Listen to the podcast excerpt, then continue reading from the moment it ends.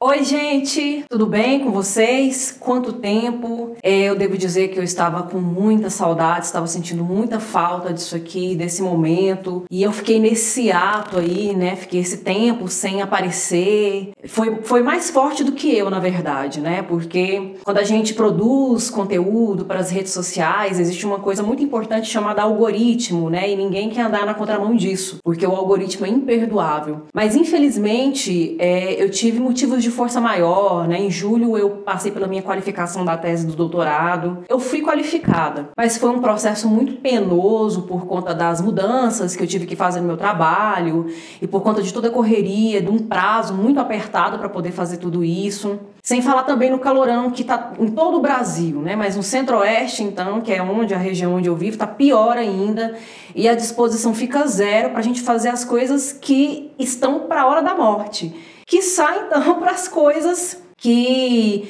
podem ser adiadas, né? Não é que eu estou dizendo que isso pode ser adiado, porque só eu sei o quanto tem me feito falta. Mas nesse momento houve emergências, urgências que simplesmente pra, praticamente me atolaram. Então, assim, eu estou muito feliz por estar de volta, por estar aqui, mas é uma felicidade também muito parcial, né? À medida que eu estou ainda, né, no trabalho da minha tese de doutorado, com muitas demandas, com muita coisa das escolas, né, com muita coisa das aulas que eu estou tendo que fazer, o calor ainda não acabou, a pandemia ainda não acabou, a vida está voltando à normalidade, mas não é mais aquela normalidade que tínhamos antes, é um, uma outra normalidade que está se reconfigurando.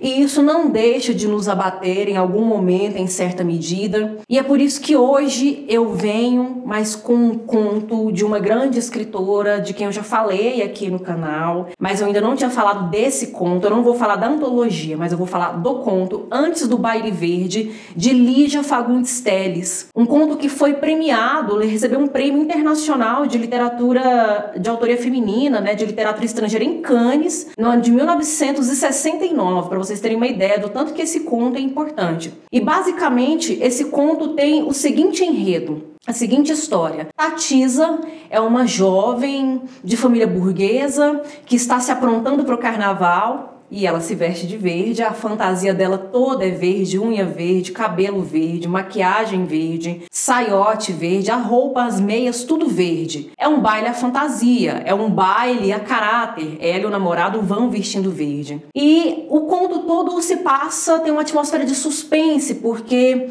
ela conversa com a empregada, a Lu, meio sussurrando, meio monossilábica, e a gente não sabe muito bem por que, que elas parecem não querer nomear o assunto em questão. De fato, elas estão se arrumando para a noite de carnaval, estão empolgadas, animadas por isso, mas há algo que parece ser um tabu que está por trás daquilo e elas meio que falam sem nomear. À medida que o enredo vai desenvolvendo, a gente tem então a notícia de que, através do conto, no quarto ao lado, o pai de Tatisa está agonizando, ele está entre a vida e a morte. Ela não tinha dinheiro para mantê-lo no hospital, para mantê-lo em tratamento profissional e teve que voltar para casa. E aí nós temos alguns conflitos que, que são gerados na atmosfera desse conto, né?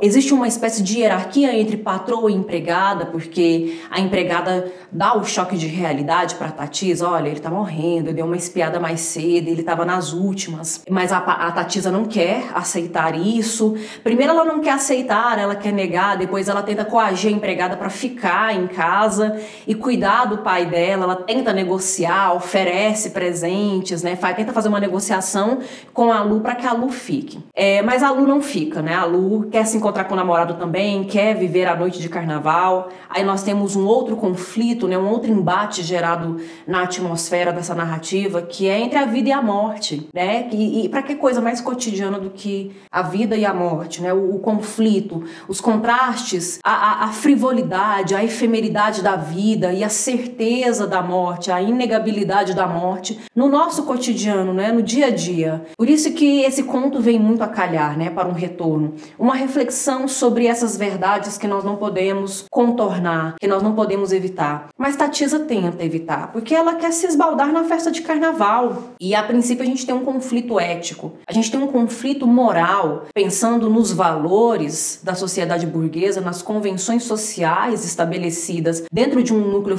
familiar. Não é certo, não seria certo, né? A primeira pressão, o primeiro julgamento que o leitor vai fazer é: não seria certo uma filha abandonar o pai agonizante morrendo na noite de carnaval para se esbaldar numa festa da carne, né? É isso que a sociedade burguesa coloca eticamente, coloca moralmente. Mas ao mesmo tempo que Tatisa quer se jogar numa festa de carnaval, ela também quer a vida. Pensando em termos psicanalíticos, nós temos uma luta entre a vida e a, a, a, sua fugacidade, né, do quanto ela é escapável, e a morte e sua certeza inexorável, mas que ela tenta adiar. Que espere só mais uma noite, que espere só mais um dia, não precisa morrer hoje. Chegou o momento dela dizer isso. Não, ele não está morrendo. Não, ele aguentou viver os 66 anos, não pode esperar mais um dia, porque ela não quer sentir essa culpa. Ela quer sair, quer ir para a festa sem culpa. Assim como nós gostaríamos muitas vezes de sairmos do, dos nossos redutos, dos nossos isolamentos,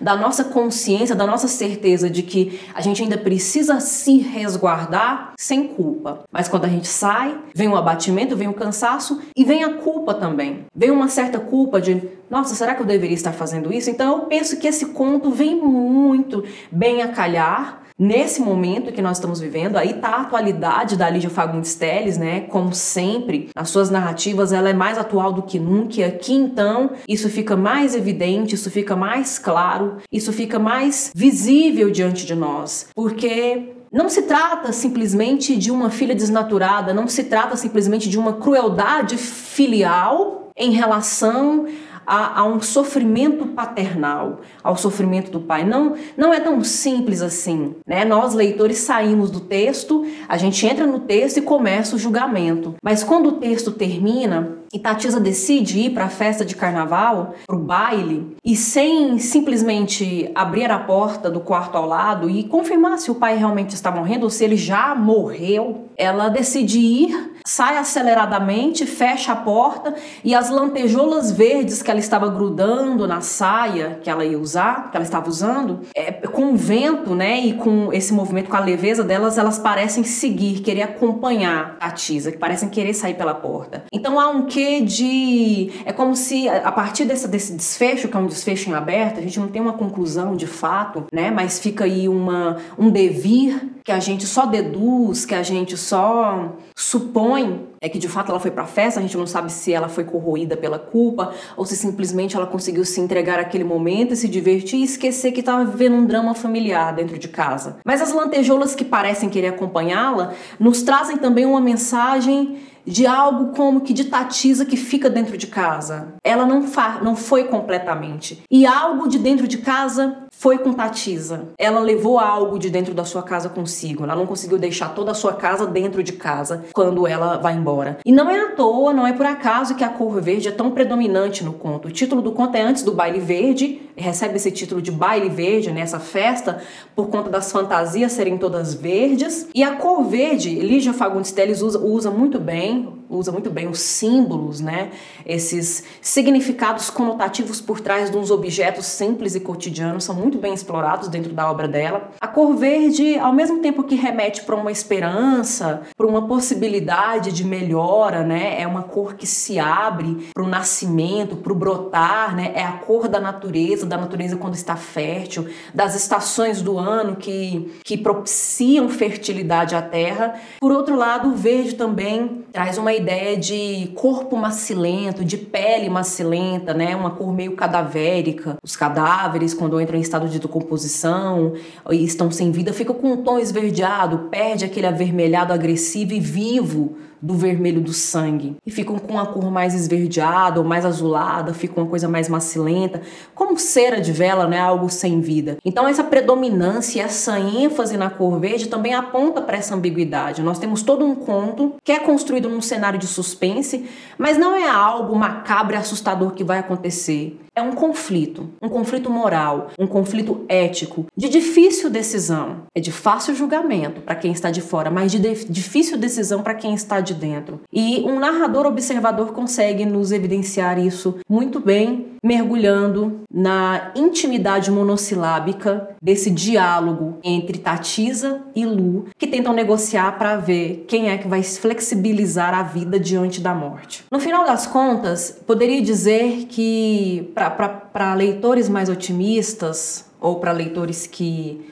decidem não condenar Tatisa, poderíamos dizer que a gente tem o triunfo da vida sobre a morte. Ou então fica essa pergunta no ar: a vida ganha da morte? O desfecho do conto em aberto, mas mostrando uma personagem que decide sair do ambiente fechado moribundo e se abrir para um ambiente externo cheio de vida, da pluralidade da vida, demonstra isso? Enfatiza isso? Fica a pergunta no ar para que vocês possam responder. E aqui fica também a minha pergunta com esse vídeo de retorno. Eu espero que isso seja, na medida do possível, parcialmente ou não, integralmente ou não, um triunfo da vida sobre a morte, da sobrevivência sobre a entrega, do desejo de continuar viva e a esperança de continuar seguindo e criando em relação ao luto e em relação ao isolamento total. Eu agradeço, eu peço vocês me ajudem aí nesse retorno, né? Nesse meu retorno, nessa minha volta, né? Que se de repente, de alguma forma, o que eu tenho produzido aqui contribui para vocês, seja no âmbito intelectual, seja no próprio âmbito da vida, da existência,